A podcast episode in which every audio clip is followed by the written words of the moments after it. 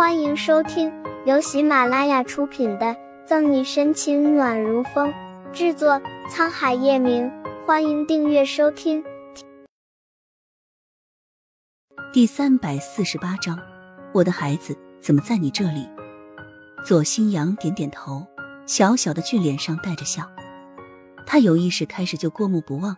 那天在机场，他莫名的就被面前这个阿姨吸引到了，甚至好几次梦见了她。怜爱的揉揉小包子头发，沈西朝他周围看了看。这么晚了，怎么还不回家？你爸爸妈妈呢？沈西很想看看，到底是怎么样的父母会有这么可爱的小包子。虽然那天沈西看见抱着小包子的人是左心言，但他下意识的没有把他们当做母子。首先是他没有听说左心言结婚了，其次是因为叶晨玉鼓着腮帮子，小包子摇摇头。我和妈妈一起给外婆挑生日礼物，但我们走散了。那你知道妈妈的电话号码吗？阿姨帮你拨通。沈西拿出手机，我刚给妈妈打电话了，她的手机关机，应该是没电了。看了眼手机，小包子没有接过。这样啊。沈西抿了抿唇，然后看向方初明：“初明，你在这等顾青和小维，我去商场广播室一趟。”好的，沈队。被沈西一喊，方初明才回神，不知道是不是错觉。刚刚那一刻，他居然发现沈队母爱爆棚，和这孩子像极了。对方出名的想法一概不知。沈西抱起小包子，温柔的笑着：“走，阿姨带你去找妈妈。”向来排斥其他人接触的左新阳勾住沈西的脖子：“谢谢阿姨。”这个阿姨她很喜欢。其实她的确是和妈妈走丢了，打不通电话。不过她可以第一时间让管家过来。可就在看见这个阿姨的时候，她想和她多待会儿。你可以告诉阿姨你的名字吗？在保安的指引下，沈西很快就抱着左新阳到广播室了。左新阳坐在凳子上，左新阳晃荡着腿。左新阳，那你妈妈呢？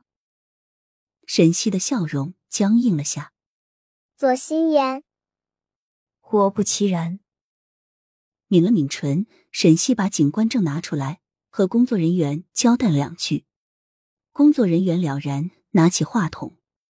现播放一则寻人启事：左心言家长请注意，左心言家长请注意，你的孩子左新阳与你走散，现被人领到广播室。听到广播后，迅速来五楼的广播室。再通知一遍，现播放一则寻人启事。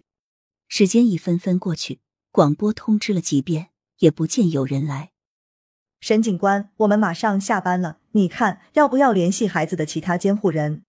一个小时过去，工作人员走过来，略带为难，望了下腕表上的时间，再看不知什么时候在他怀里酣睡的小家伙，沈西脸上浮起柔软。没事，我先带他回警局吧。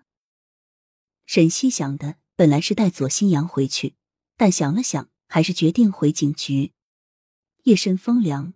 沈西脱下外套盖在左新阳身上，担心弄醒左新阳，沈西的动作很轻很轻。至于方初明和顾青谭维，沈西早就发消息让他们先回去了。时间不早了，商场里灯火辉煌，但来往的人少了许多。慢慢的往商场门口走去，沈西望着怀里的小包子，嘴角的笑更温暖。如果他和叶晨玉有了孩子。会不会也这么可爱？好，我知道了。不管用什么代价，必须找到新阳。如果他出了什么事，你们负不了这个责任。嗯。刚走到门口，沈西的肩膀就被人匆匆忙忙的撞了下。没有管肩膀上的痛，沈西先是看向左新阳，见小包子只是不安的动了下，然后朝他怀里蹭了蹭，睡的时候才放下心来。对不起，我不是沈西。急得满头大汗的左心言回头一瞥，正好看见沈西，再见他怀里的小包子，惊呼出声：“新阳！”不等沈西说话，左心言强势的抱过左新阳，敌视着沈西，我的孩子怎么在你这里？本集结束了，不要走开，精彩马上回来。